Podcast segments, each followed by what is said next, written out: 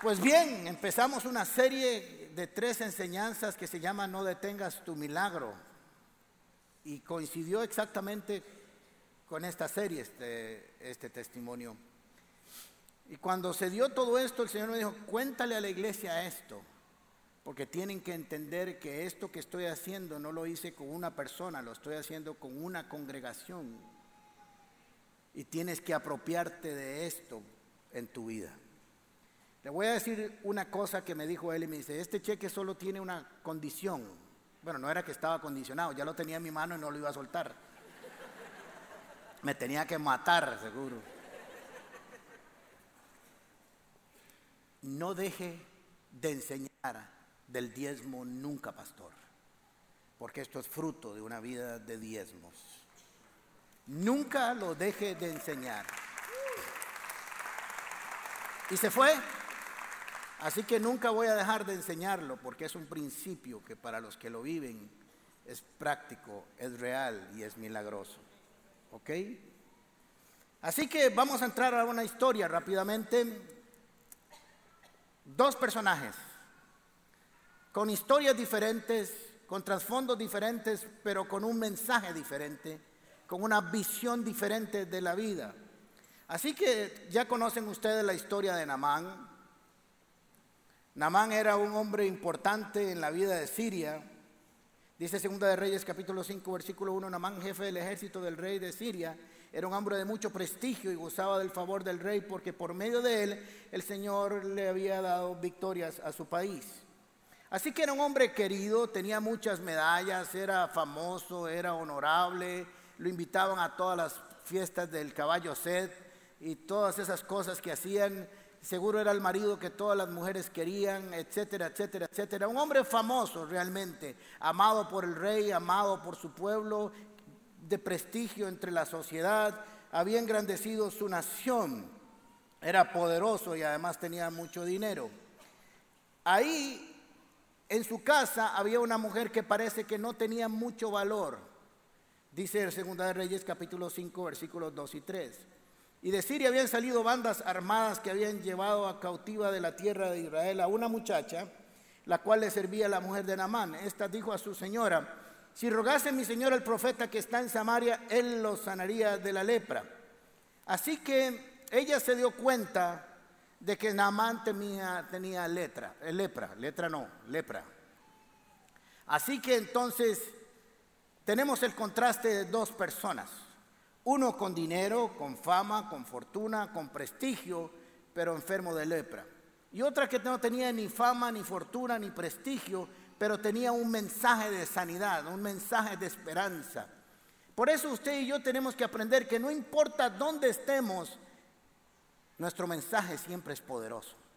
No importa si eres la mucama del palacio de un hombre poderoso, si solo tiende sus camas, siempre tendremos un mensaje poderoso. Y tenemos que saber que Dios nos lleva a diferentes lugares de la manera que no entendemos para llevar un mensaje, un milagro que puede estar escondido en nuestra boca, porque lo que ella guardaba era un milagro en su boca.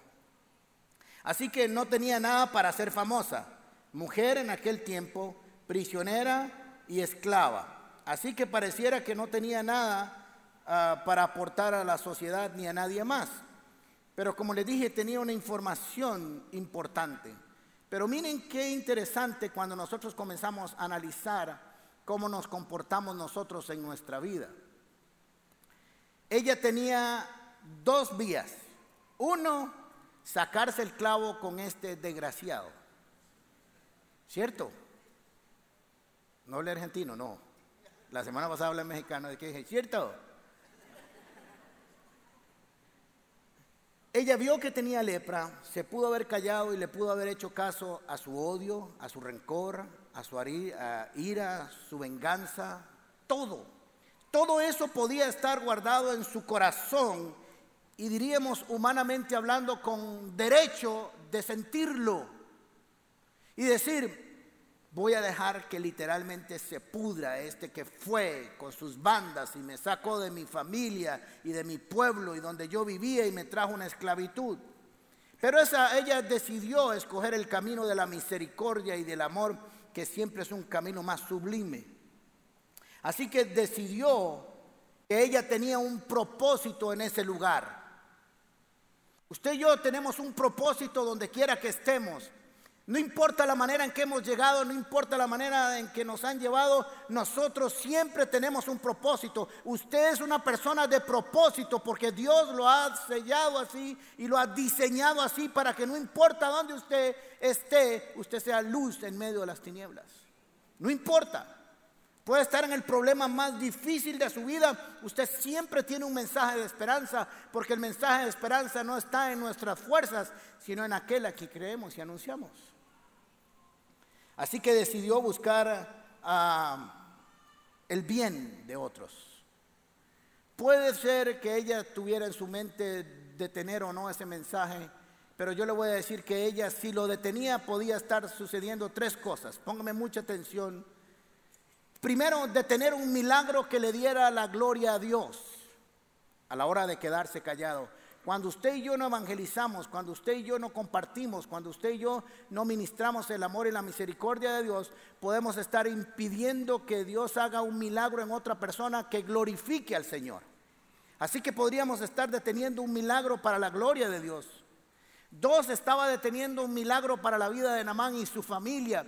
Detrás de Namán había una familia, habían parientes, había toda una nación. Y también podríamos estar deteniendo un milagro para Namán. Pero tercero y último, podría estar deteniendo su propia bendición. No dice la Biblia qué pasó con ella, pero yo me imagino que cuando Namán volvió, esta mujer dejó de ser esclava. Esta mujer fue premiada con el mensaje que le dio.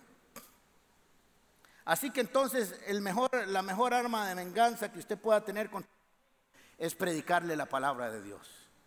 Esa es la primera y gran arma que nosotros podemos hacer para sacarnos el clavo.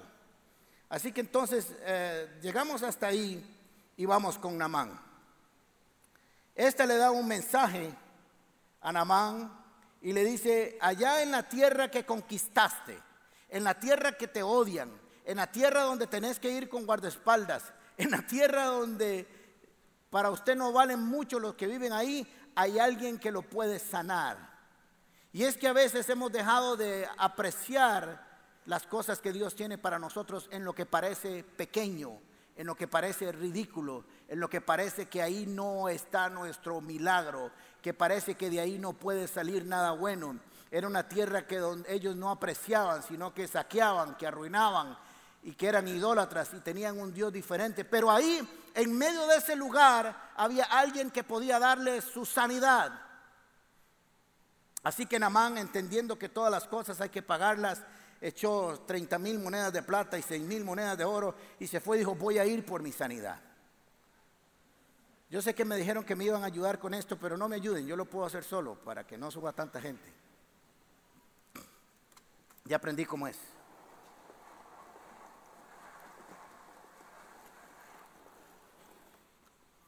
Dos visiones estoy enseñándoles. Lo natural, si no ha visto la enseñanza la semana pasada, tiene que verla para que comprenda esta mejor. Y la visión de lo sobrenatural. La visión de lo natural comienza y usa la lógica, la matemática, lo que ven nuestros sensores, nuestros sentimientos, nuestras emociones. Pero aquí eso no funciona. Aquí funciona la fe, aquí funciona el espíritu, aquí funciona la palabra de Dios. Así que cuando a Namán le dicen que tiene que ir a buscarlo, interesantemente fue obediente en esa primera parte.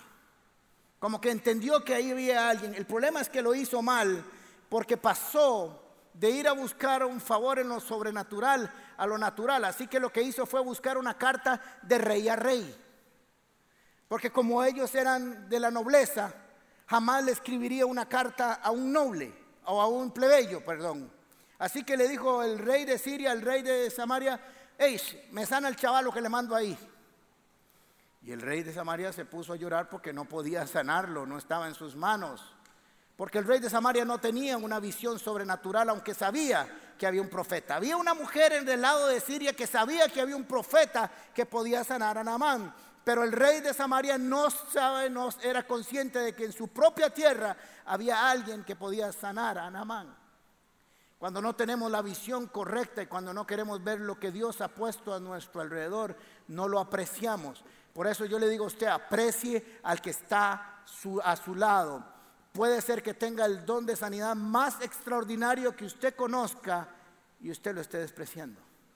O tenga una palabra de ciencia o sabiduría o profética que usted algún día va a escuchar. No desprecie a nadie por su apariencia. Porque Namán se estaba moviendo por apariencias, por lo que sus ojos le den información de la vista, pero Dios quería que él funcionara sobre lo sobrenatural. Y lo primero que tenía que caerse en la vida de Naamán era su orgullo. Dios quería sanar a Naamán de la lepra, pero antes quería sanarle otra lepra, que era su orgullo, su autoestima, su soberbia. Y ahora se los voy a explicar por qué. 5, 10, 5, 9 de Segunda Reyes. Así que Naamán con sus soldados fue a la casa de Eliseo y se detuvo en la puerta, ante la puerta. Entonces Eliseo envió un mensajero que le dijera, ve, zambúllete siete veces en el río Jordán, así tu piel sanará y quedarás limpio. Así que Namán llegó e hizo la tarea. Vaya, busque a Eliseo y preséntese a él. Así que Eliseo mandó un, ¿quién? Un asistente, un criado. Suena muy bien asistente, pero era el criado, era el que le ayudaba en la casa. Así que miren qué interesante porque el que le da la primera gran noticia para que sea sano es una, una empleada. Y el que le manda el mensaje para ser sano es un sirviente. A Namán le están dando por la pura madre. Y no está entendiendo que su primer gran milagro está aquí adentro cuando él venciera su orgullo. Porque se enojó y dijo, no hay en Damasco ríos más hermosos que el Jordán, cristalinos, brillantes, puros y hermosos. Y por cierto tenía razón, le voy a enseñar una foto del Jordán para que usted vea, se desilusione del Jordán. De ese color es. Entonces cuando usted entiende que dice él, no hay mejores ríos en Damasco, sí, sí hay mejores ríos en Damasco, pero no es ese con el que Dios quiere que te sumerjas. No con el que parece que sana, no con el parece que es cristalino, no con el que parece que puede sanar. Es donde Dios dice que te puede sanar. Porque la visión de Namán era un río desde el punto de vista de sus ojos naturales, pero Dios quería que lo viera desde un punto sobrenatural, porque no era el río lo que lo iba a sanar, era su obediencia al mandato del profeta. Y muchos de nosotros queremos ver milagros y prodigios, pero no queremos ser obedientes. Insistimos en seguir haciendo las cosas como nos dé la gana y cuando nos dé la gana y como nosotros creemos. Y le decimos a Dios, este es el milagro, pero este es el plan. ¿Te acomodas a mi plan para que haya un milagro o no sucederá? Y el Señor le dice, sea necio. Así no es. Así no funciona. Son mis reglas. Así que mire qué interesante porque Naamán en su visión, claro, él no es alguien que había conocido a Cristo ni a Jehová en ese momento, pero tenía que entender, era un hombre que daba órdenes.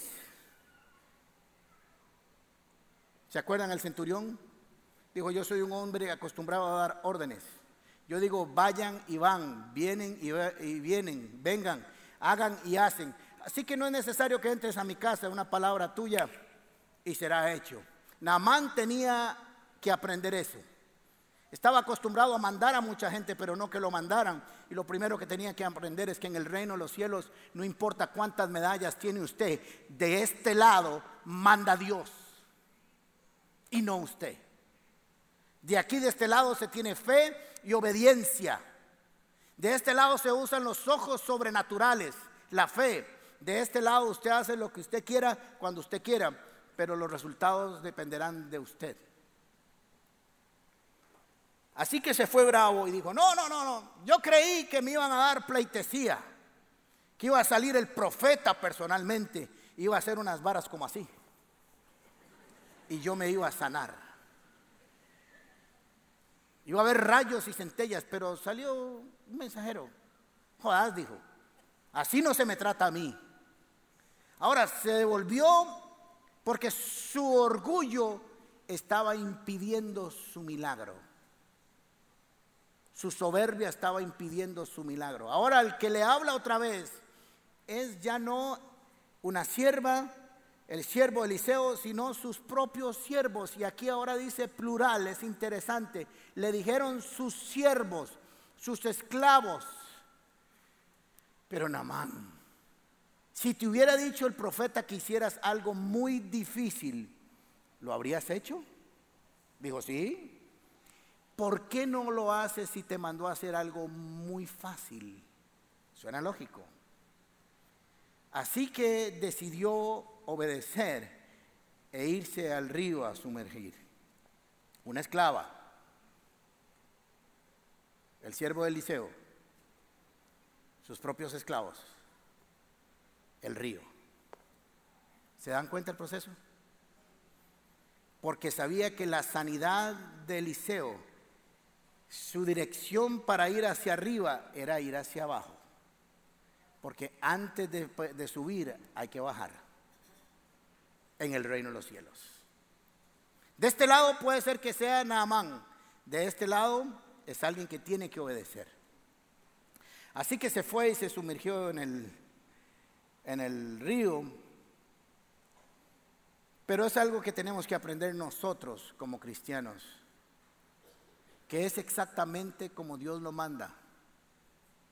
Por eso, más que estar planeando cómo Dios nos va a hacer nuestro milagro, deberíamos de buscar más la dirección, la estrategia, o lo que tenemos que hacer o lo que no tenemos que hacer.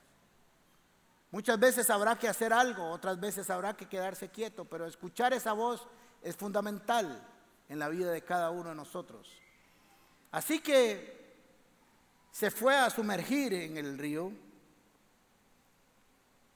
aplicando, digamos, ahora ojos sobrenaturales, entendiendo que había algo detrás de la obediencia.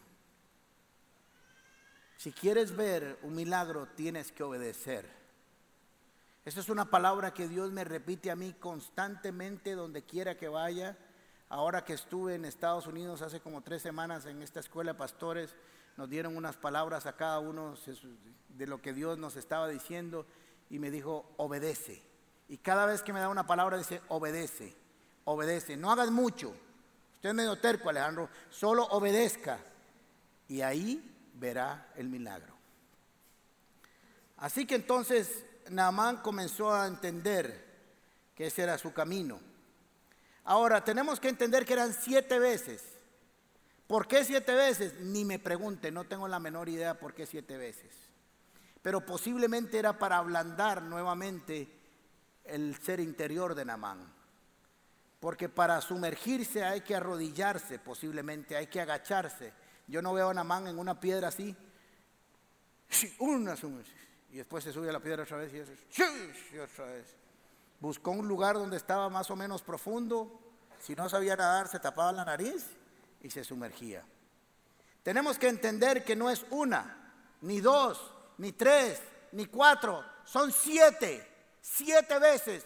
Si te bajas en el sexto no sucede. Si te bajas en el tercero no importa si has venido desde Damasco o desde Siria o si has ido a visitar al rey o si has ido a visitar a Eliseo. No importa si has hecho un montón de cosas. Cuando estás en el agua tienen que ser las siete, Namán no seis, no cuando te dé la gana, no cuando crees que no va a suceder, siete. Muchos de ustedes están en el agua sumergiéndose una, dos, y muchos cuando vieron que en la dos no estaba pasando nada, se fueron.